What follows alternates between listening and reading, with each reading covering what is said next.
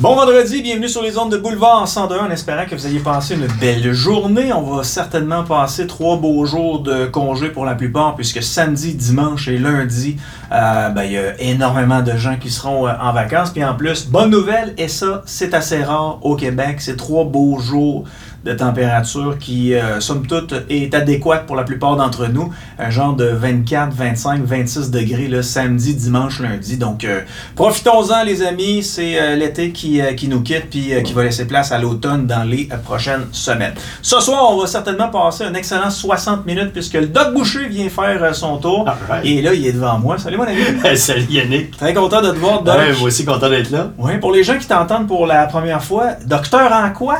Euh, docteur en médecine expérimentale, donc il faut expliquer que je suis un gars formé en recherche médicale. Moi, ma spécialité, c'est le métabolisme, la physiologie de l'exercice. Ouais. Euh, beaucoup aussi l'aspect psychologie de l'exercice que j'ai joint à ça, psychologie sportive. Et euh, donc, je, je suis pas un médecin qui fait de la pratique médicale. Uh-huh. Je suis vraiment un gars qui a un doctorat, donc de baccalauréat, maîtrise, doctorat à l'université. Moi, je suis allé au doctorat dans, en médecine expérimentale. Tu as fait de la recherche pendant des années, des années. Ouais, eu- laboratoire de physiologie. Tu as eu l'occasion de rencontrer des athlètes. C'est ça en fin de semaine ou, euh, ou cette semaine, en fait, que je voyais un de tes posts là, où il y avait des joueurs de hockey euh, du junior, je pense. euh, Ouais, c'est- T'as mis quelque chose sur ton Facebook, là? Hey, ben, c'est le fun que tu ramènes ça parce que euh, moi, j'ai testé avec mon ancien collègue François Whittam, les Ouais. Flyers de Philadelphie, qu'on a fait, euh, moi j'étais là de 1999 peut-être à, à 2004. Euh, puis ça a toujours été un, un champ qui m'intéressait, mais quand on allait là, c'était du gros équipement, des analyseurs de gaz portables. Tu traversais les douanes avec ça. Tu avais toujours peur de te faire retourner au Québec. C'était, tu sais, le, le- le stress. Là. Ben, tu sais jamais si le douanier, la compréhension du matériel que tu vas lui présenter, tu sais jamais s'il va comprendre c'est quoi, s'il va l'accepter. Exactement. Fait que là, on avait des brokers, en tout cas en douane, qui remplissaient toutes sortes de papiers. Ok, faut que tu fasses ça. Ah ouais, c'était c'était complexe, c'était complexe. Puis, euh, est arrivé les biosenseurs, tu sais, les montres cardio, euh, Oui. avec des accéléromètres et tout ça. Puis, à un moment donné, arrive à ma clinique quelqu'un qui euh, vient faire des tests. Puis, je lui demande, tu fais quoi, toi? Ben, dis-moi, je suis ingénieur électrique, puis je fais de la mesure de, de temps, là, avec un RFID. Puis, ah, explique-moi ça. J'ai dit, écoute, moi, je fais de la mesure, euh, tu sais, sur glace de joueur, mais c'est c'est compliqué. Euh, y a-tu des choses qu'on pourrait faire pour mesurer la puissance sur glace, puis tout ça? Puis il s'appelle François Ruel, puis il me- prend son iPad, puis on est dans les premières batches d'iPad, puis il dit, tu sais ça, là, quand ça tourne, ton écran tourne, c'est un accéléromètre. Puis il dit, moi, je suis capable d'aller chercher des informations à travers ça. Quand l'écran tourne, c'est un accélérant. Ouais, c'est ça, c'est un gyroscope, accéléromètre. Ok. Fait qu'ils ont tout ça là-dedans. Fait qu'il dit, moi, il dit, ah, avec les téléphones, ils sont la même affaire. Ouais. Fait qu'il dit, je pourrais observer, voir si on peut pas tirer les informations de ça. Puis il dit, écoute, on pourrait regarder, on pourrait voir s'il n'y a pas de business à faire avec ça. Finalement, il part, puis il me revient, puis il me dit, écoute, Denis, il dit, euh, ouais, je suis capable de sortir les informations. Puis il dit, on pourrait même faire un test sur glace pour le fun, pour tester. Fait qu'on on prend, on, il y avait un contact avec un joueur professionnel en Europe, puis il vient faire les tests. Il me sort les informations. J'hallucinais. Tu sais, quand Hubble, le, le télescope, il a fait le premier champ profond, là, Ouais. puis ils ont découvert qu'il y avait des milliards de galaxies dans l'univers, j'ai eu à peu près le même buzz. J'ai dit, voyons, je peux pas avoir autant d'informations avec un téléphone aussi petit qu'on a patché à la poitrine, qu'on a joint à un, un mo- un moniteur cardiaque. Ah, Finalement, moi, ce que je suis allé sortir par la suite, c'est euh, toute comment tu mesures l'accélération sur glace, comment tu calcules la résistance de la glace, la résistance au vent, pour créer un algorithme que quand le joueur partait, on avait la puissance initiale, la, puissance sur chaque coup de patin, la fréquence cardiaque liée à ça. Donc, on avait des courbes de progression en fonction des capacités des joueurs. Que là, euh, c'était- hallucinant. On a fait nos premiers tests avec les Tigres de Victoriaville. Ouais. Et on a eu des résultats exceptionnels avec les Tigres. On a eu une belle collaboration à l'époque. On a sorti des résultats qui étaient passionnants. Et là, je rappelle en 2011 mon ancien contact qui est Jim McCrossan au niveau des, des Flyers. J'ai dit, écoute, Jim, j'ai dit, on est en train de. J'ai développé un nouveau test sur glace. Au lieu que ce soit un long test de VO2 max, c'est un test all-out. On demande aux joueurs de patiner au maximum de leur capacité pendant 3 minutes jusqu'à les épuiser. Euh, ça t'intéresse-tu? Fait qu'il dit, Denis, tu peux-tu venir me faire une démo en juin? Ben, mettons, on est en avril. Fait Mhm. juin, on descend, on fait une démo. On a un joueur qui est là, on fait la, la démo du test. Il dit parfait, il dit tu vas venir en septembre. Fait qu'en septembre, on allait faire les tests, fait qu'on testait l'équipe, l'équipe école. Euh, on testait les, euh, les, les, les rookies puis les, euh, les, les joueurs des Flyers comme tels. Et là, après ça, moi, je présentais les résultats puis euh, qu'est-ce qu'ils devaient améliorer. Et juste Ok, Avec les résultats, tu pouvais leur dire voici euh, ce qu'ils devaient améliorer. Mettons, euh, je sais pas moi, ça poussait avec le patin droit, ça poussait avec le patin gauche. Hey, écoute, c'est exactement ça parce qu'il y a un joueur, on le sait. l'air de rien, mais j'étais bon à. Non, non, t'étais vraiment bon. Mais il y a un joueur, on arrive, on fait l'analyse, puis je compare la jambe droite avec la jambe gauche. Hum. Puis je vais demander au joueur, j'ai dit, toi, j'ai dit, euh, ta jambe gauche est plus faible que ta jambe droite. Y a-tu quelque chose qui va pas? Ben, je viens de finir de la réadaptation, puis là, je t'apprends à recommencer la- la- à jouer. Ben, j'ai dit, il faudra peut-être que tu poursuives la réadaptation parce que tu as tellement un déséquilibre apparent que tu risques de te reblesser. De nouveau. Tabarouette, t'imagines-tu à quel point cette information-là est extrêmement pertinente Ben, à quand- donner aux joueurs? Quand tu payes un gars 10 millions, Ouais. s'entends-tu que ça vaut la peine? C'est clair. Donc, on est arrivé à cette, à cette dimension-là. Euh, puis, je te donne un autre exemple. Qu'est-ce que tu veux savoir d'un joueur? Moi, j'ai besoin d'un joueur rapide qui est capable de donner tout puis sortir. Ben, mettons, le, le joueur est capable de maintenir une puissance maximale pendant 8 secondes. OK? Mais hey, c'est des bêtes. Tu fais-tu fais-tu du vélo? Oui. Ben, du vélo, euh, pas, pas comme tu l'entends, mais, mais tu oui, sais, je fais du vélo. tu fais du vélo. Si, si tu as un, euh, quelque chose mesurer le wattage, là, Ouais. mets ton vélo à 300 watts, là, puis essaie de donner un coup de pédale.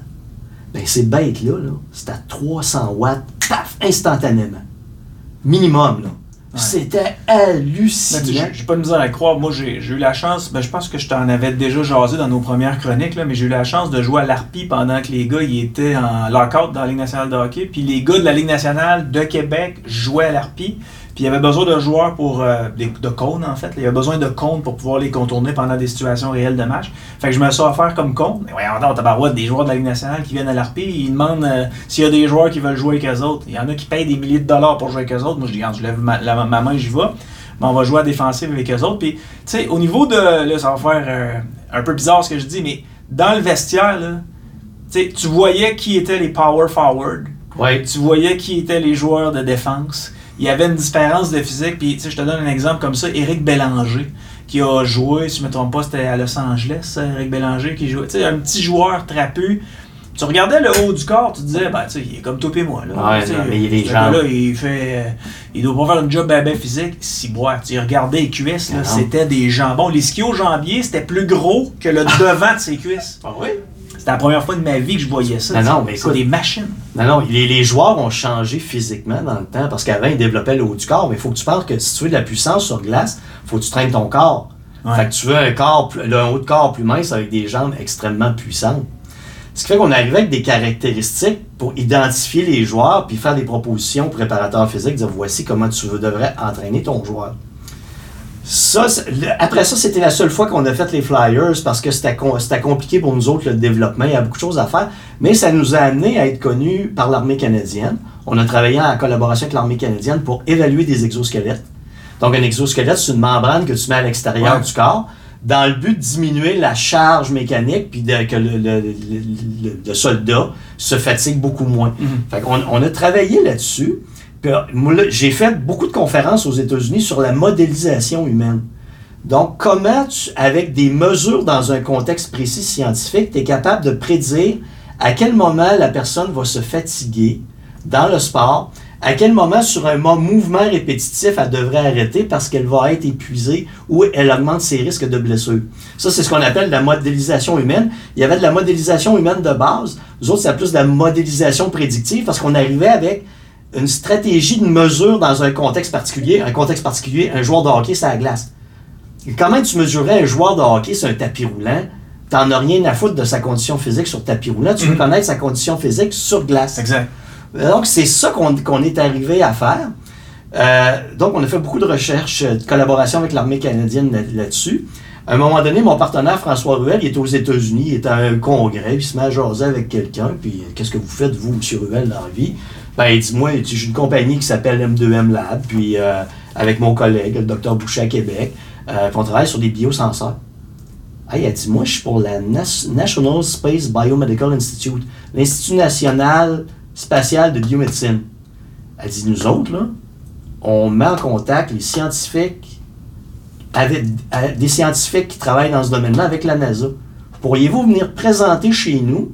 Parce que nous autres, on est intéressés à ce que vous faites pour la mission sur Mars. Et shit. On s'est ramassé à Houston Ouais. à présenter à la National Space Biomedical Institute ce qu'on faisait pour les biosenseurs. Le problème, comme on n'était pas des entrepreneurs extraordinaires, euh, on était des scientifiques. euh, on a comme laissé tomber cet aspect-là. Sauf que récemment, pourquoi j'ai republié le, le post, c'est que je suis chez nous. Puis Je, je sais que les biosenseurs ont nettement évolué, qu'on est passé du téléphone avec des affaires de 3 cm par 4 cm. Je contacte mon chum François Ruel, parce qu'on avait dissous le- l'entreprise il y a quelques années. Je dis, écoute François, as-tu du temps? J'ai dit, parce que ce serait peut-être le fun de relancer ça.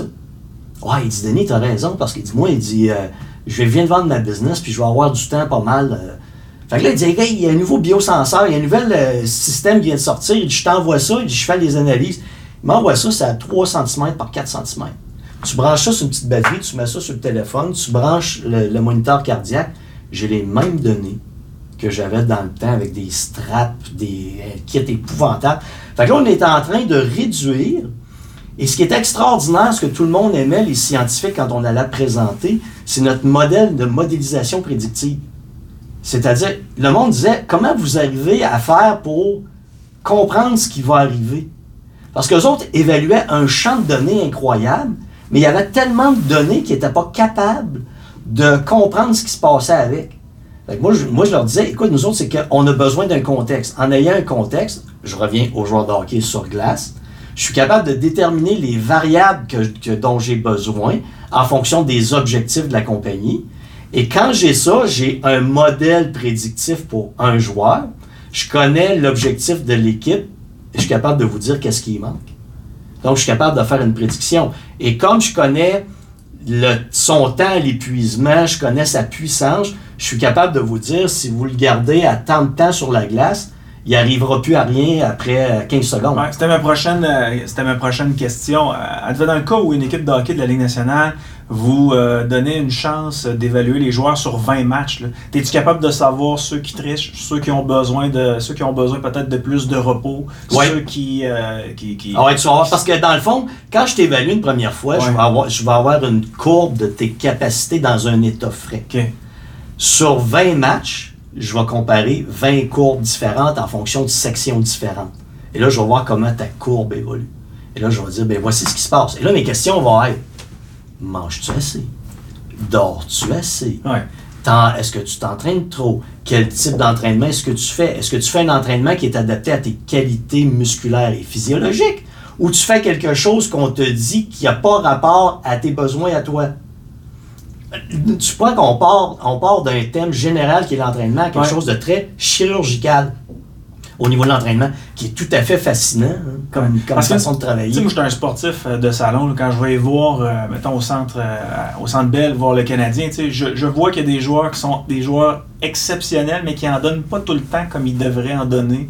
Euh, parfois, ils se, laissent, euh, ils se laissent traîner un peu sur la, sur la surface. Fait que je me dis, tu sais, ces gens-là sont talentueux, mais ils ont les cordons du cœur qui traînent dans la. Mais Ben, si toi, tu pouvais les évaluer, Ben, écoute, tu pourrais peut-être dire, t'as peu, là. Oui. euh, oui, il y a de l'air de ça sur la glace, là, mais c'est peut-être parce qu'il dort pas assez. C'est peut-être parce qu'il y a des troubles de sommeil. Euh, il manque peut-être de telle, telle, telle, telle, telle affaire Oui. dans son système. Carrément, carrément. Ouais. Puis la chose, euh, je regardais parce qu'il y avait un reportage sur des gens qui font une étude scientifique pour essayer de déterminer si un joueur va être bon, qu'est-ce qu'il va faire, s'il va être capable de franchir la ligne nationale. Moi, je l'avais rien qu'avec ces tests-là. C'est une variable, la puissance. Un joueur de la Ligue nationale, un joueur qui était capable de faire la Ligue nationale devait générer 300 watts en partant. En bas de 295, je savais qu'il ferait jamais la Ligue nationale. Il y en a-tu qui donnent plus que ce que techniquement ils devraient donner? Dans le sens? Des, ben, des gens d'exception. Tu sais, mettons un Brandon Gallagher, tu sais, petite ouais. corpulence, mais assez, quand même assez carré euh, des épaules. Euh, il a le cœur gros comme le centre, euh, centre Bell à Montréal. Euh, c'est pas le gars qui a le plus gros des talents offensifs, mais il est quand même capable de donner son, son, son, son, son 100%. Mais quand tu le regardes aller, tu te dis, Crème, me semble qu'il en donne plus que ce qu'il devrait donner. Il Tout le temps à 150%, peut-être moins des dernières Ouais. années parce qu'il s'est fait varger pas pire. là. Mais des gars comme ça, toi, tu les voyais-tu dans le junior en disant, Criff, euh, sais, je regarde, il pourrait te donner ça, mais finalement, il dépasse encore plus les attentes. tu sais, Ah oui, tu le 300 vois, tu le vois, oui, oui, oui, oui. Ben, il y en a un qu'on a testé à l'époque euh, des Tigres, qui est allé faire la Ligue nationale après. là. Puis son test dépassait tout le monde. Tu le voyais, c'était évident que c'était nettement supérieur à tout le monde. Fait que quand tu avais le joueur qui pompait, qui arrivait à faire juste 275 watts, ben, après 10 secondes, il était vidé, puis tu savais que c'était pas bon. Puis quand il faisait l'aller-retour, euh, il tombait ou. Tu, tu, le voyais, là, Mm. de par les données, qu'il le ferait jamais. C'était impossible. C'est sûr que tu vas dire, il y a une notion de génétique. Oui, il y a l'entraînement et tout ça, mais il y a des gens qui n'y arriveront jamais parce que c'est des athlètes au top. Le hockey, c'est le sport physiologiquement le plus complexe. Parce que là, tu demandes de la puissance, tu vas demander à certains moments de la résistance et tu vas demander de l'endurance. Parce que si un joueur commence à jouer plus qu'il est plus qu'une minute sur la glace, tu comprends, il faut qu'il gère ses affaires différemment, il n'est plus dans la même zone de dépenses énergétiques. Ça te prend des gens avec des capacités extraordinaires et toutes ces capacités-là se retrouvent très rarement. Prenons un exemple, un gars comme Guy Lafleur. Ouais. C'est un gars qui, lorsqu'il arrivait en situation de match, euh, performait, survolait euh, sur la glace. Il était au-dessus de tout le monde.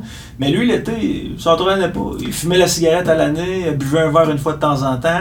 Il arrivait au camp d'entraînement et là, il commençait à s'entraîner au camp d'entraînement. Il commençait à refaire son cardio et tout ça. Il était une coche au-dessus de tout le monde. Alors qu'il y en a qui devaient être à l'époque des athlètes qui faisaient attention à la façon dont ils mangeaient.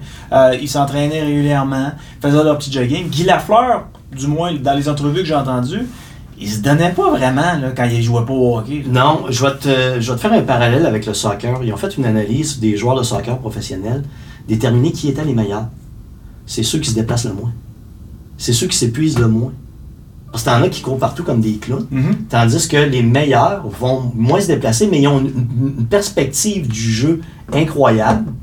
Puis à un moment donné, j'avais vu un article sur Wayne Gretzky à l'époque, parce qu'il est plus du hockey de mon époque, qui disait que lui, sa perception du jeu est incroyable. Il entendait un coup de patin, il pouvait quasiment savoir c'était qui. Il était son- il était où le gars, il allait se positionner comment, il s'en allait vers où, c'était-tu un joueur de son équipe, d'équipe adverse. Il y avait une espèce de perspective en trois dimensions qui est scientifiquement, on n'est pas capable de comprendre ni d'évaluer. Fait que des gars exceptionnels comme Guy Lafleur, Wayne Gretzky puis d'autres joueurs comme ça, ils ont cette capacité perceptuelle que t'as pas. Puis pour te faire comprendre une capacité perceptuelle, aujourd'hui, je t'embarque dans une F1, puis je te dis, Yannick, va piloter à 300 km à l'heure, tu te tues, Ah ouais. parce que ça passe trop vite pour ta capacité perceptuelle, tu n'es pas capable de voir, de comprendre ce qui se passe, tu te tues. Mais le pilote de F1, lui, ça passe au ralenti. Ça s'appelle un lundi. Ben, c'est ça. Tu vois toutes ces dimensions passionnantes au sport. Ouais. Et c'est dommage que au Québec, je disais à quelqu'un, je disais à un de mes clients, écoute, moi, je ne fais que 10% de tout ce que je pourrais faire dans mon domaine. Parce que, un, il manque de budget. Deux, c'est pas tous les athlètes qui veulent se rendre là. Euh, c'est pas tout- tous les équipements, tu sais, ça coûterait une fortune de, pour avoir tous les équipements pour analyser tout ça. Ouais. Mais il y a cette, cette possibilité d'aller comprendre l'humain en mouvement dans différentes disciplines.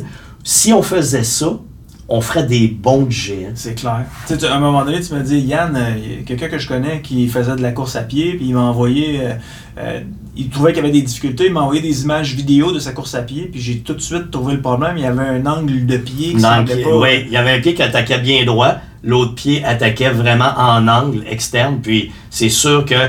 Et c'était un gars qui courait sans se fatiguer à 17 km à l'heure. Il fallait qu'il atteigne 20 km à l'heure avant de commencer à s'épuiser. Imagine le rythme de pas à 20 km à l'heure et l'impact. C'est c'est du micro, c'est du millimétrage. Ouais. C'est du micro-mouvement, mais les impacts entre la jambe gauche et la jambe droite, l'impact au genou, sur la hanche, sont pas les mêmes. Ben, c'est ça. Tu as un déséquilibre énorme. Tu sais, moi, je, je, je, je suis pas vraiment un athlète dans l'âme, mais je fais mon petit jogging une fois de temps en temps, puis je m'aperçois que euh, je suis capable de courir longtemps, mais le lendemain, j'ai tout le temps mal à des places, mais je sais que c'est parce que je marche mal. Je marche un peu, un peu en Ouais. moins, puis quand je cours, c'est à peu près la même affaire, puis c'est tout le temps la hanche droite qui mange un coup. Puis tu sais quoi? Quand tu m'as dit cette affaire-là, moi, je suis quelqu'un qui s'ajuste, j'essaie Ouais. de prendre des erreurs des autres, là, euh, pour... euh, j'ai essayé de courir les pieds droits, euh, Ouais. au Mont Bel Air, là, euh, j'ai essayé de courir les pieds droits.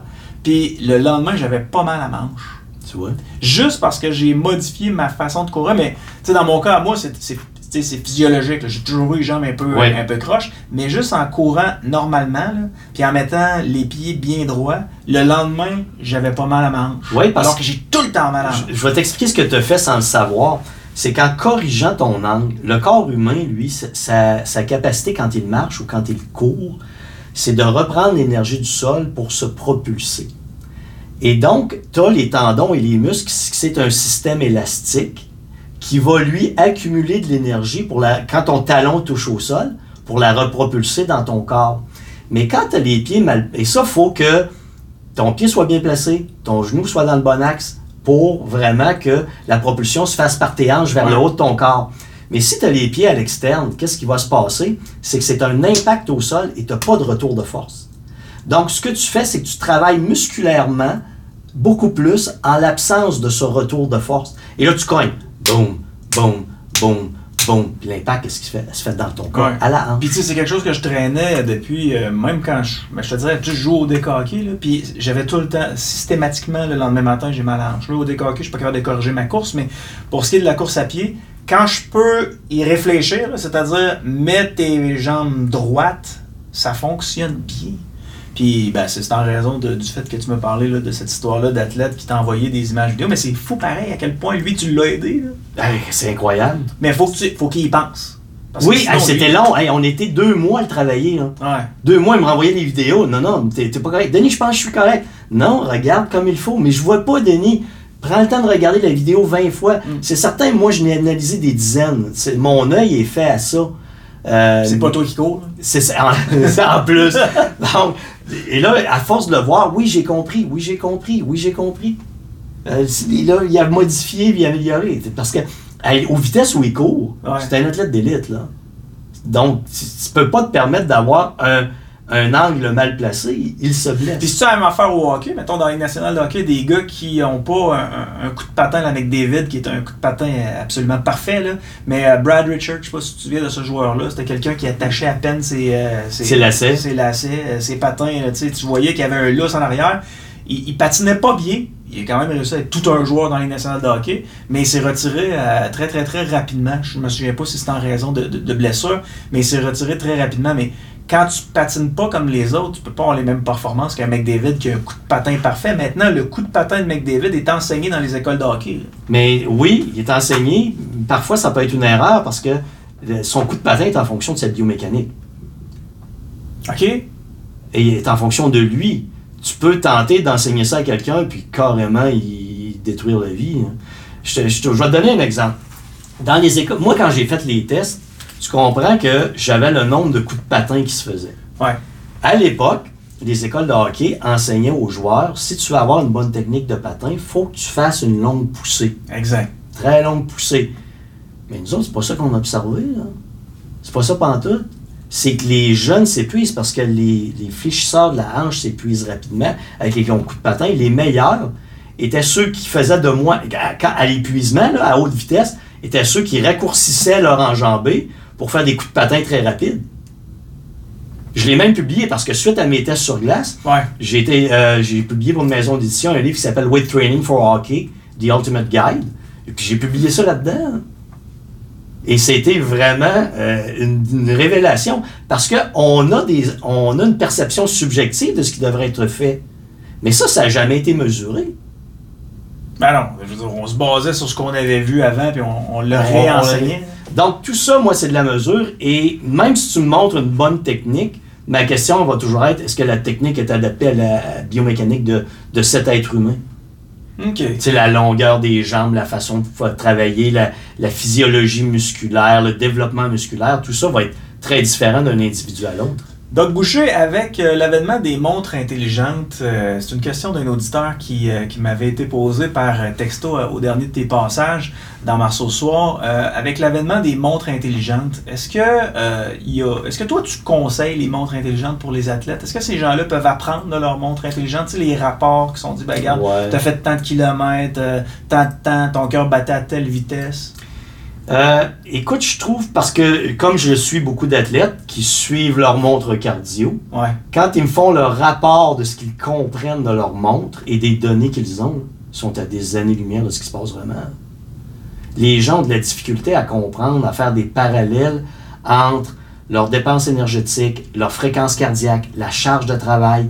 Ils- oui, ils ont plein de données, mais ils sont perdus dans les données. Tu sais, un soir, tu t'installes sur Netflix, tu dis, je voudrais écouter un film. Tu as tellement de choix que tu sais plus quoi choisir. Ouais. Mais c'est la même affaire. Ils ont tellement de données placées hors contexte. C'est-à-dire, bon, ben, je suis allé faire telle course en montée, il y avait un dénivelé de, de je sais pas moi, 250 mètres. Mhm. Puis là, ils essayent de se comparer avec une course qui était sur terrain plat, puis ils essayent de voir, mais c'est aucun rapport. Tu mélanges un tas de données dans des contextes différents. Le premier contexte qu'on doit, qu'on doit avoir, c'est ta cinétique de consommation d'oxygène. C'est-à-dire ton test de VO2 max, qu'est-ce qu'il me donne, jusqu'à quelle fréquence cardiaque tu brûles des lipides, à quel moment tu commences à produire de l'acide lactique, à quel moment tu en accumules, c'est quoi ton VO2 max, ça j'ai ta courbe, j'ai ton contexte à toi. Maintenant, je prends ce contexte et je vais le positionner dans un autre monde, qui est le monde où tu vas aller courir dans, avec un dénivelé de 250 mètres ou sur terrain plat. Mm. Quand on a fait les exosquelettes, c'est exactement ce qu'on a fait pour l'étude. On a mesuré chaque joueur sur un test, chaque, chaque euh, soldat sur un test de VO2 max. Après ça, il y en a qui montaient avec l'exosquelette, pas d'exosquelette, avec une charge de 70 livres, 120 livres, peu importe. Et là, on comparait la courbe de base avec la courbe qui se passait sur le terrain. Et là, on était capable de faire des prédictions, on, est capable, on était capable de quantifier. Ouais. Mais les comprends. gens font pas ça. Non. Fait- donc, ils sont perdus et ils vont interpréter des données tout croche la plupart du temps. OK. C'est ben, c'est une mode aussi. C'est une très grosse mode d'avoir le monde regarder leur montre aux 30 secondes puis pas savoir ce qu'ils font avec. Et tu fais de l'apnée du sommeil? Ben, pas ouais. fait? Ouais, puis, puis ce qu'il faut comprendre, je te donne un exemple. euh, les gens vont se fier, comme moi je dis à mes clients, si vous quand je fais un test avec mes clients, je suis capable, moi, de déterminer leurs dépenses énergétiques personnelles en fonction de la fréquence cardiaque. Si tu prends ta montre, elle va te donner une dépense énergétique, mais c'est en fonction d'un algorithme d'accéléromètre. Fait que si tu bouges beaucoup le bras, l'accéléromètre est toujours activé. Ouais. Si tu bouges moins le bras, il l'est moins. Tu peux avoir des marges d'erreur de 30, jusqu'à 30 là, au niveau de la calcul de, de dépenses énergétiques. Ouais. C'est majeur. Tu sais, il y a des gens qui vont faire le VO2 max. Le VO2 max est le même que ce que la montre a donné, à quelques pourcentages près. Je dis, OK, oui, mais maintenant, elle te, donnait, elle- elle te donnait quoi cette information? Tu n'avais pas tout ce qui se passe avant la fin. Ton Mhm. VO2 max, c'est la fin. Quand tu arrives à la fin, tu sais rien de ce qui se passe avant, et toi, tu veux t'entraîner en fonction de repousser ton VO2 max quand c'est peut-être pas ton VO2 max que tu dois repousser, mais la zone où tu brûles des lipides que tu dois repousser. Et ça implique de ne plus t'entraîner à haut niveau. J'ai un de mes clients qui est en. Tu vois qu'on on parle plus le même langage. Ah, j'imagine juste la tête que l'athlète te fait. Hein? J'ai un athlète de CrossFit, un, un- pas un professionnel, mais quelqu'un qui est très bon en, CrossFit. C'est un de mes clients, je parlais avec cette semaine. J'ai jeté à terre toutes ses croyances. Et il dit là, Denis, il dit notre compétition, on devait monter une montagne avec un sac de, de 50 livres. Hein? Il dit, parce que moi j'appelle le monde souvent les clowns d'entraînement, il dit les clowns sont partis en courant, ils se sont épuisés. Moi je t'ai écouté. Je suis parti en marchant. Je suis arrivé en haut de la montagne, j'étais à 135 battements minute, il était tout mort. Là, je suis redescendu à toute vitesse parce que c'était très facile pour moi. Je les ai tous passés. Donc, j'ai gagné, j'ai remporté cette course-là. OK. Mais encore là, là, on rentre dans une notion de gestion des réserves énergétiques. Tous les clowns d'entraînement, ils veulent tout faire à haute intensité le plus vite possible. Mais tu es une machine biologique. Au moment où tu as vidé tes réserves énergétiques, tu auras beau avoir la meilleure volonté du monde, te faire croire que tu es hot, que tu es tough, que tu vas y arriver, ton corps suivra plus.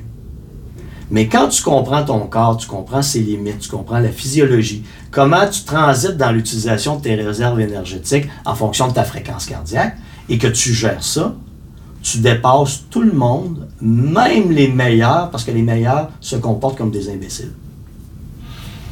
J'espère qu'ils auront compris le message. Ah, ça, je pense pas, ça va être long. Denis Boucher pour le service des plaintes. Hey, parlant de service des plaintes, c'est lundi ou mardi, j'ai rencontré un homme tout à fait formidable. C'est un gars qui fait du base jumping, c'est un gars qui fait du parachutisme, euh, c'est un pilote d'avion, un gars super Qui aime ça être airs, lui. Il aime ça être airs, puis euh, tu sais, il a commencé, euh, je pense, autour de, de, de 18-19 ans, le base jumping et tout ça. Un, c'est un adepte de, de sport extrême. Il a 68 ans aujourd'hui. OK. Et les cheveux longs, la grosse moustache à la à Pablo Picasso. Un homme super intéressant. Fait après l'entrevue, j'ai pensé à toi, je me suis dit, il faut que je parle de ça, Denis. Il a commencé à me parler du, euh, du régime euh, cétogène, puis Ah! euh, ke- keto, puis du Ah! jeûne alternatif. Ah, cauchemar de. Cauchemar, cauchemar, cauchemar. Mais tu sais quoi? C'est fucké en maudit comment moi je suis fait, ok? Parce que quelqu'un qui. On dirait que j'étais. Bon, c'est sûr que si c'est une belle fille qui me dit ça, je vais toujours croire ce qu'elle me dit, mais. Tu sais, moi, quelqu'un qui est pas en shape, ok? Puis qui me parle de régime cétogène, puis keto, puis jeûne, on dirait que j'ai de la misère à embarquer dans ses patentes. Mais le monsieur de 68 ans, Denis, top shape, les épaules carrées. Euh, tu sais, je veux être de même à 68 ans, là. Puis là, il, me- vante le régime cétogène, il me vante euh, keto, puis euh, le jeûne intermittent.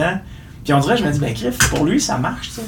Puis il a de l'air à y croire. Pourquoi, moi, ça pourrait pas fonctionner? Ou ben pour quelqu'un. Ben, ça va être toujours la, la, la, la question que tu vas te poser. Mais tu sais, encore là, moi, il m'aurait dit ça. Je fais le régime Ah cétogène. non, ça marchera pas. moi, je vais dire combien de grammes de glucides consommes-tu par jour? Ah non, c'est ça. Tu sais, puis s'il me répond, je consomme pas de sucre, ben si t'as mangé, une- t'as mangé deux pommes, t'as mangé une pomme et un orange, t'es fini, t'es plus T'as mangé du sucre, c'est ça. t'as mangé des glucides.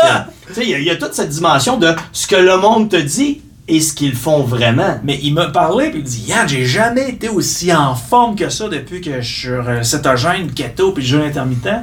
Je me dis, les gens là, qui le prennent en adulation, puis ont raison de le prendre en adulation, c'est tout un homme à 68 ans. là, Ouais. il, a, il a eu une super de belle carrière, il a fait le film avec euh, Guillaume le Métivierge, Les pieds dans le vide. Les gens qui l'écoutent parler, c'est sûr qu'ils ont le goût d'embarquer dans les régimes puis keto. Là, parce Ah que ouais. lui, pour lui, ça, ça semble fonctionner.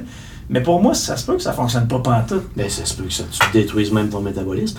Et euh, mon, mon collègue Michel Lucas, qui est docteur en épidémiologie nutritionnelle, fait sur mon site le, programme Médecine culinaire pour tous. Il a fait un petit post cette semaine expliquant que l'American Heart Association a investigué toute la science pour déterminer les modes alimentaires les plus efficaces. La diète cétogène en fait pas partie, Montignac en fait pas partie, puis toutes ces La crème Bodwig, ils ont-tu mis la crème Bodwig? Mais la réalité, c'est que tu arrives avec les, la diète méditerranéenne, ce que mes clients, moi, tournent le plus de, parce qu'ils n'ont pas le choix avec ce, ce que je leur Ça, propose. c'est plus de poisson. Ouais, c'est ça, plus de poissons, plus protéinés, ils vont aller vers les poissons, euh, mieux- plus de gras, euh, polyinsaturés, monoinsaturés dans l'alimentation. Y a-tu du tofu? Euh, ben, si t'en veux, t'en prends, mais t'es pas Ah, obligé. c'est dégueulasse le tofu. Ouais, ouais, ouais. Ma blonde, elle me fait manger ça à la maison. Ouais, t'es pas capable? Ben, je suis capable parce que, tu sais, comme toutes les blondes là, qui, qui veulent ce qu'il y a de mieux pour leur conjoint, euh, tu sais, ils vont essayer de. Ils vont essayer de cuisiner ça de façon à ce que tu t'en rendes pas compte. Ouais, mais tu t'en rends compte pareil. Ben, moi, je m'en ai rendu compte. je la vois manger du tofu, ça fait quasiment un an. là, je vois les petits cubes, ça me semble que ça n'a pas l'air de Mais, fromage. mais sais-tu ce qui est le problème aussi? C'est que dans ces modes alimentaires-là, les gens finissent par croire qu'un aliment va changer leur vie. Quand c'est tout un ensemble de facteurs qui vient jouer. Hum. Et le monde veut croire à toutes ces conneries-là. C'est ça qui est, qui est étrange. Tu sais, quand j'en reviens à Michel Lucas, puis les modes alimentaires, ben, tu la diète cétogène, la diète DASH pour diminuer la tension artérielle. Il y a une autre diète dont je me souviens plus le nom avec plus, plus de poissons. Mais ça se résume à ça, là. Donc, c'est un mode de vie et non pas des modes alimentaires comme la diète cétogène ou euh, euh, paléo puis ces affaires-là. Les gens, les en- ne maintiennent pas ça à long terme. Et si tu vas dans les populations les plus en santé, c'est les gens qui adoptent ces styles alimentaires. Mhm. Mais ça devient sectaire. Tu sais, euh, Oui. quand, quand tu parles du keto, là, c'est sectaire parfois. Tu sais, il y a des gens qui sont bien calibrés et tout ça, mais euh, Isabelle Huot, que tu connais bien, Ben oui. tu sais, à un moment donné, elle s'est posé des questions à savoir si elle avait besoin de bodyguard pour sortir de chez eux. Carrément, Parce je sais, elle disait- a parlé. Elle t'en a parlé, tu sais. Parce que keto- quand elle parlait du régime keto, là, les gens devenaient hyper agressifs. Tu sais, Isabelle Huot, elle paye 100 livres.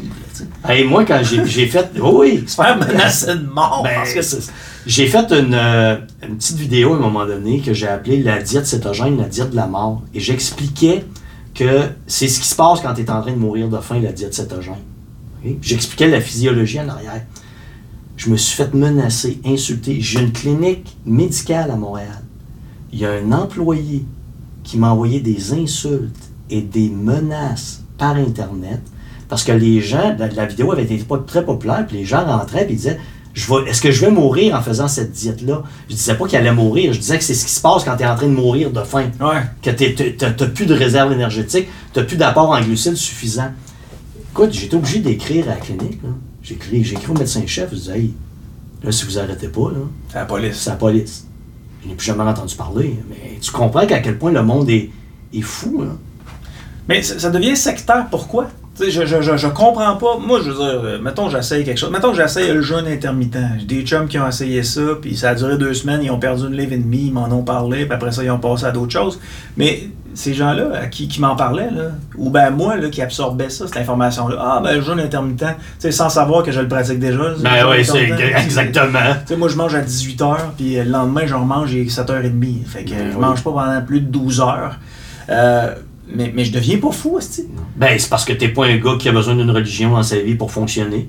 T'as pas besoin de te faire dire par les autres quoi penser. Tu es capable de réfléchir par toi-même.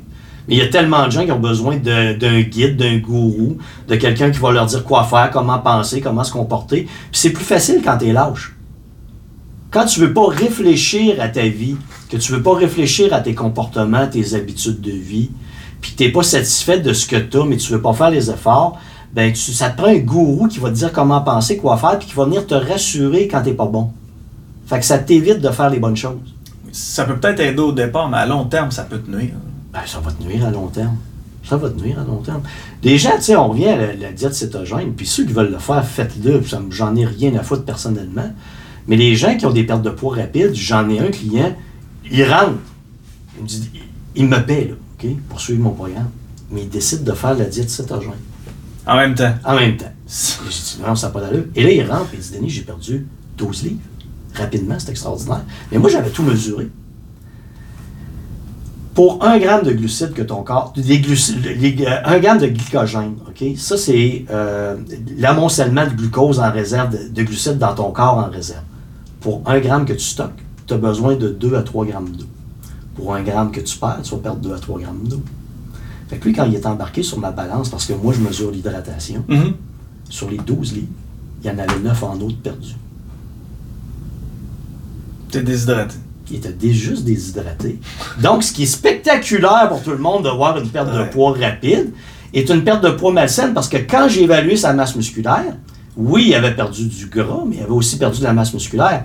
Et la perte de masse musculaire en- au niveau des- de la perte de poids est un prédicteur de reprise de poids rapide ensuite. Ah oui, ok. Donc, moi, ce que je veux éviter avec mes clients, c'est pour ça que je fais des mesures par, par bioimpédance, où ils vont me rentrer leurs données. Et c'est bien important pour moi qu'il y ait un maintien ou une augmentation de la masse musculaire. S'il y a une perte de masse musculaire, je sais qu'ils ne mangent pas assez, qu'ils n'ont pas assez de calories, pas assez de protéines, ou que l'équilibre protéines-lipides-glucides n'est pas le bon. Et là, on va réajuster le tir. Mais quand tu n'as pas de données, comment tu veux comprendre ça? Ah, c'est ça. Tu vas suivre le clown gourou que tu as envie de suivre. Ouais, tu sais, je, je te l'ai dit la dernière fois que tu es venu ici, ma blonde a fait un lien entre, parce que ma blonde a recommencé à, à s'entraîner et tout ça, puis elle a fait un lien entre l'entraînement et le poids. Puis là, j'ai dit, attends un peu, là, ça marche pas, ça marche pas nécessairement de même. Là, tu sais, elle a un 13% de gras. Là. Se l'est fait, s'est fait tester, là, a 13% de gras pour une fille. C'est, trop bas. c'est, pas beaucoup.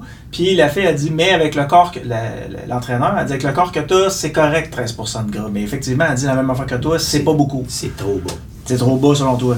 Trop bas selon moi. OK. Euh, mais bref, là, ma blonde, a, ma blonde a dit Ouais, mais là, je pèse 120, là, j'aimerais ça peser 114. Mais elle s'entraîne, là. Fait que tu comprends qu'elle court, elle fait des exercices pour les jambes. Là, c'est des filles, fait qu'ils font des exercices pour, Pour les, les fesses. fesses. Fait que qu'est-ce que tu penses qui arrive avec son poids? Il augmente, elle prend de la masse musculaire, Ben, puis elle capote, puis elle veut maigrir. Exactement. Mais elle fait pas la différence dans les variables de la composition corporelle, qui est la le poids, la masse grasse, la masse maigre, le taux Tu d'hydratation. toi, tu comprends tout, là. Mais elle, là, elle a pas tes connaissances, là. Puis là, j'essaie d'expliquer que faut qu'elle arrête de se peser. là. Ben oui. Tu sais, faut qu'elle arrête- Non, mais peu, tu t'entraînes les fesses, tu t'entraînes les cuisses, nécessairement, ça devient du muscle. Ton taux de gras peut-être peut peut-être même encore baisser, mais ton Ben, poids va augmenter. Même si elle garde le même pourcentage de gras, même si elle garde la même quantité de gras, je te donne un exemple, qu'elle a 12 livres de gras, OK? Si elle augmente sa masse musculaire, son pourcentage de gras va diminuer parce qu'elle va avoir plus de poids. Mais là, ça, ça remonte vers le 10% hein, ça devient dangereux. Ça devient dangereux. C'est quoi le, le- la masse, mettons, le- la masse de gras qu'on on peut avoir sur le corps? Un poids santé, moi, chez mes femmes, je les arrête à 28% Tu les appelles mes femmes? Ouais, mes clients. J'aimerais ça être rendu là. moi. T'aimerais ça avoir ton- Ah non, mais je pourrais pas, mais il faut que je te fasse une confidence. Ça fait 21 ans que je suis avec la même femme, puis on se marie le 9 septembre prochain. Ok. Fait que j'aurai pas de mes femmes avec moi. Je vais en, je vais en garder une. C'est ça. C'est mes femmes. Fait que tu dis c'est 20. C'est 28% le poids santé. Hein? Moi, quand il arrive à 28 même il y en a que j'arrête à 32% Ben, mettons 50, 60 ans. Arrête, là, t'es bien. Et parce qu'en bas de 28% c'est un effort majeur. À 24% je veux dire, écœurez-moi plus, je ne veux plus jamais vous entendre parler de perte de poids à 24% Mais quand tu es rendu à 13% écoute, moi, des bonnes athlètes, je les avais à 17% Puis s'ils voulaient baisser, je les faisais manger plus parce que je, je trouvais que ça n'avait pas d'allure OK. un si bon pourcentage de gras. Mais c'est ça, elle est suivie. La- son entraîneur a dit 13%, c'est vraiment, c'est vraiment bas, mais avec la, la, la shape qu'elle a, elle m'a dit que c'était correct. Là. Fait que c'est ce qu'elle m'a dit en fait. Là. OK. Moi, je te dis que c'est pas correct, mais elle en fera ce qu'elle voudra. Je vais dire ce que t'as dit. Elle t'aimera pas. je le sais qu'elle m'aimera pas. Comme bien les gens d'ailleurs, mais je vis bien avec ça. Je vais éloigner un homme de plus d'elle. Denis a dit que t'es pas assez grosse. Et tabarnak. Hey! Je pense qu'elle va T'as t'appeler. pas assez de hein. Ouais. D'après moi, j'ai reçu un coup de batte de baseball dans derrière de la tête. hein. tu voulais nous parler, euh, Doug Boucher, tu voulais nous parler du dopage sportif. Hey, oui. euh, Il y a beaucoup de reportages sur Netflix que j'aime bien sur le dopage sportif. Je sais pas si tu as vu Icarus ou Icarius. Oui. Euh, T'en as un autre, là. euh, c'est un, c'est un, un Américain. Ils ont fait du dopage sportif avec les, les gens d'athlétisme, euh, le baseball. C'est un gars qui connaissait rien. Il a lu des recherches scientifiques. Il a fait ses propres dosages de stéroïdes. Il a shooté ça. Tout le monde le prenait pour un docteur. C'est un gars sans formation. Puis donc, il a, il a répandu ça. Et la, les drogues mêlées les, les plus souvent, t'as as la, la testostérone, les stéroïdes. Euh, t'as l'hormone de croissance. La testostérone, c'est des stéroïdes? Ouais, c'est des stéroïdes. C'est ce que tu augmentes dans ton corps, les stéroïdes anabolisants. Donc, c'est, un dérivé de la testostérone. Ok, c'est ok. c'est un dérivé, tu vois, ouais, je l'ai mal exprimé, c'est un dérivé de la testostérone. Et ça, donc, quand tu chaudes de la testostérone, euh, du- des stéroïdes, ça, le, le message, c'est augmente ta masse musculaire. Hein? Ça, la- les stéroïdes ont été euh, créés dans les années 50 pour les hommes, c'est de la médication, c'est pour des hommes qui avaient des problèmes de testostérone trop basse Ok. quand tu arrives à l'andropause, il y en a qui ont des problèmes parce que tu as une chute dans la testostérone. Comme les femmes avec la ménopause, ben, les hommes vont avoir des problèmes. Et là, ils ont créé ça. Ils, ils ont développé ça, les stéroïdes.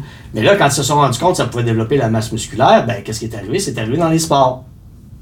Et là, ils- bon, puis après ça, ben, il y a d'autres drogues qui sont arrivées, l'hormone de croissance, la combinaison de testostéroïdes avec hormone de croissance. Puis pour les athlètes d'endurance, tu rajoutes l'épo, l'érythropoïétine, qui fait augmenter l'hémoglobine dans le sang. Plus tu as d'hémoglobine, donc plus tu as d'oxygène, parce que l'oxygène se lie à l'hémoglobine. Et ça, donc, ça permet à tes muscles de fournir plus de travail. C'est capoté. C'est hallucinant. Puis, juste, euh, juste faire un aparté, là, c'est pas un surplus de testostérone dans le corps qui fait en sorte que tu as une perte de cheveux? Ouais, c'est ça, tu vas, oui, ça va jouer. Ce que tu vas avoir, euh, c'est il y en a qui vont perdre leurs cheveux, euh, il y en a qui vont développer plus de boutons, Ouais. il y en a qui vont avoir des problèmes de fertilité parce que les, les- les testicules vont shrinker. Ouais. Je pose la question pour un ami. Là. Ouais. S'il nous reste des cheveux à 40, 50, 60 ans, c'est pas parce qu'on n'a pas de testostérone. Non, non, non, non. Bon, Je vais dire ça à mon ami. Non, non, c'est vraiment génétique parce que, euh, ben, peut-être l'expliquer, là, les gens qui perdent leurs cheveux, c'est que Ouais. la testostérone se transfère en dihydrotestostérone. OK. Il me semble que c'est ça le nom. Et c'est ça qui va faire euh, la perte de. qui va affecter tes cheveux. Et euh, il y en a qui ne le sont pas parce que génétiquement, il n'y a pas de problème, mais il y en a d'autres que oui. Ouais, parce mes chums, on, on l'appelle Coco depuis, euh, depuis ses 21 ans. là. Il a pas de cheveux sur la cheveux. tête. Il a tout perdu. Puis il me disait c'est parce que j'ai un surplus de testostérone, les gars. Vous pouvez pas comprendre ça. Vous n'avez pas assez. Tu sais, il nous tu comprends? Ouais. Non, pas nécessairement. Pas nécessairement. Mais sauf que le fait de, oui, te shooter aux stéroïdes peut augmenter le risque que tu perdes. Sais, on s'entend, là, c'est totalement illégal, là, mais. Oui, c'est ça, il faut le dire. C'est ça. Mais quand tu jases avec des gars qui utilisent ces produits-là, ils t'en parlent comme si c'était tout à fait normal. Ben oui, carrément. C'est rendu une normalité, les autres, de quand ils font ce sport-là. Moi, c'est c'est un de mes chums qui fait des compétitions d'hommes forts. Là. Euh, un de mes chums, c'est c'est une connaissance. Là. Puis il me disait, ben, tu sais, Yann, euh, la plupart des gars en prennent. Là. Tous les gars en prennent. Ben, trop d'athlètes en prennent. Mais là, là, je te ramène à l'hypocrisie par rapport à ça. Ouais. C'est qu'on veut des athlètes qui performent. On les pousse dès le jeune âge à valoriser la victoire, et ça commence avec les parents. Si tes parents t'ont pas poussé à vouloir la victoire, t'ont pas encouragé à être un gagnant, euh, on s'entend-tu que ça sera pas une religion pour toi, ça sera pas une valeur importante. Mm. Mais quand on t'y a fait croire depuis que tu es jeune, et qu'on t'apprend que si tu perds, tu es un loser, que tu plus rien, ben qu'est-ce que tu veux? Tu veux gagner. Mais à un quand tu vois que tu as des limites dans tes capacités, ou tu vois d'autres prendre des produits de même, qu'est-ce que tu vas faire? Tu vas avoir tendance à aller prendre des produits.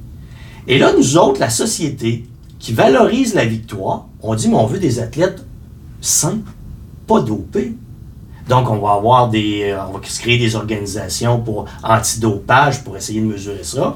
Que là, on comprend qu'il y a bien des stratégies pour contourner ça. Et là, quand un athlète On le crucifie sur la place publique parce qu'il s'est dopé. On dit c'est épouvantable, garde-moi donc ça, ça n'a pas d'allure. Quel hypocrite. Ben, il avait fait ça avec le gars qui remportait tous les championnats de vélo. Là. Lance, Lance Armstrong. Lance Armstrong. Hey, puis je vais revenir à Lance Armstrong. Mais tu comprends-tu comment c'est la société qui est hypocrite et Ouais. non pas les athlètes? Lance Armstrong, j'avais publié un article dans le journal du, de- du Québec expliquant la drogue, c'est illégal. Je suis contre l'utilisation des drogues dans le sport. Mais Lance Armstrong, quand il était un des meilleurs, qui a gagné, c'était pas le gars en meilleure condition physique. Il y avait un VO2 max de 84, puis il y en a qui avaient des VO2 max de 88, puis il y en a qui frôlaient le 90. C'est pas la drogue. La, la drogue lui a permis d'être parmi les meilleurs, de se démarquer des Mhm. meilleurs. Ça, on peut pas le nier. Mais c'est c'est parce que c'est un super athlète qui est là, qui a gagné. C'était un super athlète, puis c'était le meilleur des dopés. C'est le meilleur des dopés. C'est carrément ça. C'est- Et c'est- ce que j'ai de la difficulté, c'est toute cette hypocrisie de la société par rapport au dopage. Et que c'est nous autres qui amènent les jeunes athlètes à se doper de par notre euh, amour de la victoire, du dépassement, à quel point c'est important. Écoute, j'écoutais un reportage, euh, encore sur Netflix, sur le football euh, co- collégial, universitaire aux États-Unis. Je me souviens plus l'entraîneur. Un malade mental un fou raide. Mais l'équipe a gagné euh, quatre des championnats nationaux, euh, trois, trois sur quatre des championnats nationaux. Tout le monde était heureux. Mais c'était des athlètes misérables. Hmm. Comment il y en a qui se sont scrapés, détruits? Ça- C'est encore là, ça revient à cette notion de religion où on implante dans la tête des jeunes il faut que tu sois le meilleur. Si tu perds, t'es un pas bon. Euh, les parents crient après leurs enfants s'ils ne remportent pas une victoire ou à la, moindre échec. Les, enfants finissent par y croire. Et la seule alternative, si tu veux être parmi les meilleurs, alors que les meilleurs sont dopés, il faut que tu te dopes. Tu sais, tu- le jeune ne prendra pas la chance de dire je vais essayer d'aller compétitionner contre un gars qui, se- qui, qui- qui se dope. Tu sais, pourquoi tu as des compétitions de culturistes et des compétitions de culturistes naturels? Parce que tous les culturistes sont dopés aux stéroïdes. C'est parce que la discipline demande ça. Le culturisme, c'est la seule discipline où tu es obligé d'être dopé. Tu comprends? Ouais, ben, j'ai écouté euh, le, le, c'est- le truc euh, d'Arnold Schwarzenegger. Oui, ben lui aussi. Il, expliquait très bien. hein. il pouvait pas être gros de même sans, stéroïdes. C'est impossible. Ouais. C'est impossible. Cette hypocrisie générale m'affecte. Parce que c'est nous qui amenons les, gens, les, les jeunes à devenir des athlètes dopés. Et au moment où on les prend à s'être dopés, On les on les crucifie sur la place publique. Hmm. Voyons donc, bande d'hypocrites. T'es un gars qui regarde euh, beaucoup le- les, les athlètes. Qu'est-ce que tu penses de, de l'arrivée des hommes trans dans des disciplines de femmes? Ben non, ça n'a pas de sens. Même si on abaisse leur taux de testostérone au même niveau que celle des femmes, il va toujours y avoir un petit, un petit hype de plus au niveau du physique. Ouais. Tu vas toujours avoir une masse musculaire importante. Fait qu'il va falloir qu'ils fassent de quoi? Ben oui, mais c'est pas compliqué. Biologiquement, t'es quoi? T'es un homme ou t'es une femme? Fait que biologiquement, ben voilà. T'es un homme? Tu vas comp- compétitionner dans. Mets ta robe si tu veux, compétitionne les hommes. D'un gars, ouais. D'un gars, ça me dérange pas. Tu sais, moi, que le monde ait l'air de ce qu'ils voudront, ça me regarde pas dans la vie. Mais quand tu arrives en compétition, tu as des bases biologiques très évidentes. Ouais. Homme et femme, c'est binaire. Je peux pas modifier la biologie, même si tout le monde dit Moi, je vais être non-binaire. Je suis désolé, la base, c'est ça. Ça, c'est inacceptable, selon moi. C'est la même chose que tu dirais OK, on va prendre trois athlètes, eux autres, ils ont le droit d'être dopés, puis les autres, vous n'avez pas le droit de vous doper. Ça marchera-tu, selon toi? Ben non, ça marcherait pas. Ben, c'est la même affaire. Parce que, tu sais, j'écoutais euh, ce que- ce qu'il disait, puis en même temps, tu sais, les, femmes ont toujours démontré plus d'ouverture envers les gens qui étaient différents, ont toujours démontré plus d'empathie, puis là, ben, ils reçoivent un peu la claque d'en face. euh, C'est-à-dire, bon, ben là, vous avez accepté que les athlètes trans participent à vos, euh, à vos Jeux olympiques, puis vos disciplines, mais là, vous êtes en train de, ils sont en train de chialer parce que là, les gars y arrivent, maintenant, c'est rendu des femmes, on leur donne un, un produit qui fait baisser leur niveau de testostérone, puis ils sont capables de- de- d'avoir des meilleures performances que Ben oui, les meilleurs des athlètes. Ben, c'est normal. Donc, ça, c'est une injustice. Mais on on peut pas les mettre des Paralympiques, là. Non, non, mais même avec les hommes. Mais c'est pas des hommes. Ben, il y a C'est ça qu'ils vont dire. Ouais, mais tu peux pas. Regarde, moi, c'est pas compliqué, là. On Moi veut- non plus! On veut-tu la- Est-ce qu'on veut de la justice ou on en veut? Moi, si, si on arrive et on dit tout le monde accepte que les trans, euh, les hommes trans aillent avec les femmes, C'est fini. et que tout le monde va accepter Il n'y aura ça, plus de filles. Il n'y aura plus de filles dans la discipline. ben c'est ça. Bon, ben moi, ça me dérange pas. Mais si tu me demandes, logiquement, est-ce que ça devrait être fait? La réponse, c'est non. C'est une injustice. C'est la même affaire si je te dis, il y a trois athlètes qui ont le droit d'être dopés dans la compétition, mais tout le reste, vous n'avez pas le droit. Ouais. Tu sais, ça n'a pas de sens. Il va falloir qu'ils se penchent, euh, il va falloir qu'ils se penchent là-dessus parce que euh, les Olympiques s'en viennent. Ouais. Ben ça, c'est pour moi qui va aller régler le problème, tu peux être sûr. Ah non, puis la personne qui va vouloir régler le problème, là, je veux dire, il faut qu'elle surveille son entourage, sa maison va se Ah, faire bon- passer au ah, non, bonne chance. bonne chance. Ah non. Écoute, je voudrais même pas du problème. Parce que, tu sais, je comprends les filles de se plaindre, je comprends les gars comme toi, tu sais, qui s'y connaissent à- en mécanique, là, chez, chez l'humain, dire, mais là, ça n'a pas de bon sens, parce que là, c'est le gars, même s'il a eu sa transformation, puis on abaisse son niveau de testostérone, c'est sûr qu'il va aller gagner les disciplines, tu sais, parce que lui, il était déjà super bon dans ce domaine-là. Fait que je sais pas. Euh, pourquoi qu'on crée pas une, euh, une division trans?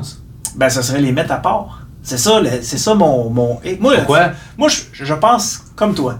Euh, Sexe assigné à la naissance, tu participes côté homme ou côté femme.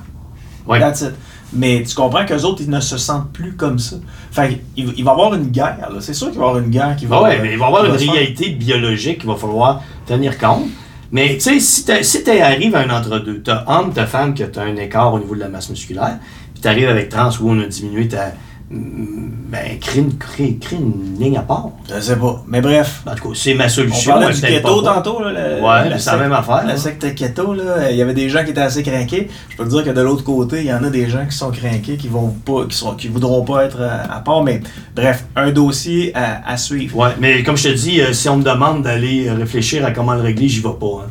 Il y a personne qui va aller là. Tu, veux pas, tu vas te faire accuser de tous les maux de la terre. là. Ouais. Ah oui, je sais.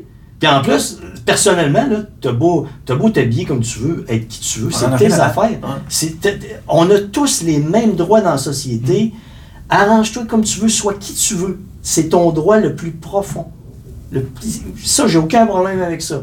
Mais quand on arrive à des, des endroits où il faut démarquer, mesurer, quantifier, et qu'il y a des avantages que tu as encore qui ne devraient pas être là, ben, il faut commencer à réfléchir.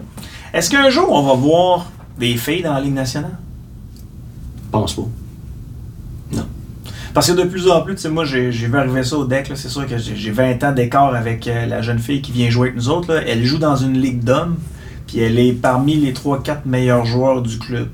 Elle est extrêmement forte, que ce soit euh, physique. euh, au niveau de la vitesse, ben, tu comprends qu'elle est un peu moins vite que les gars, mais son QI hockey est, plus élevé Ouais. que la moyenne des ours. Puis elle joue avec nous autres, puis les gars de l'autre équipe au départ, quand on commence, là, ils la surveillent pas, puis à la fin du match, ils sont tout le temps, tout le temps en train de la surveiller parce qu'elle la met tout le temps dedans.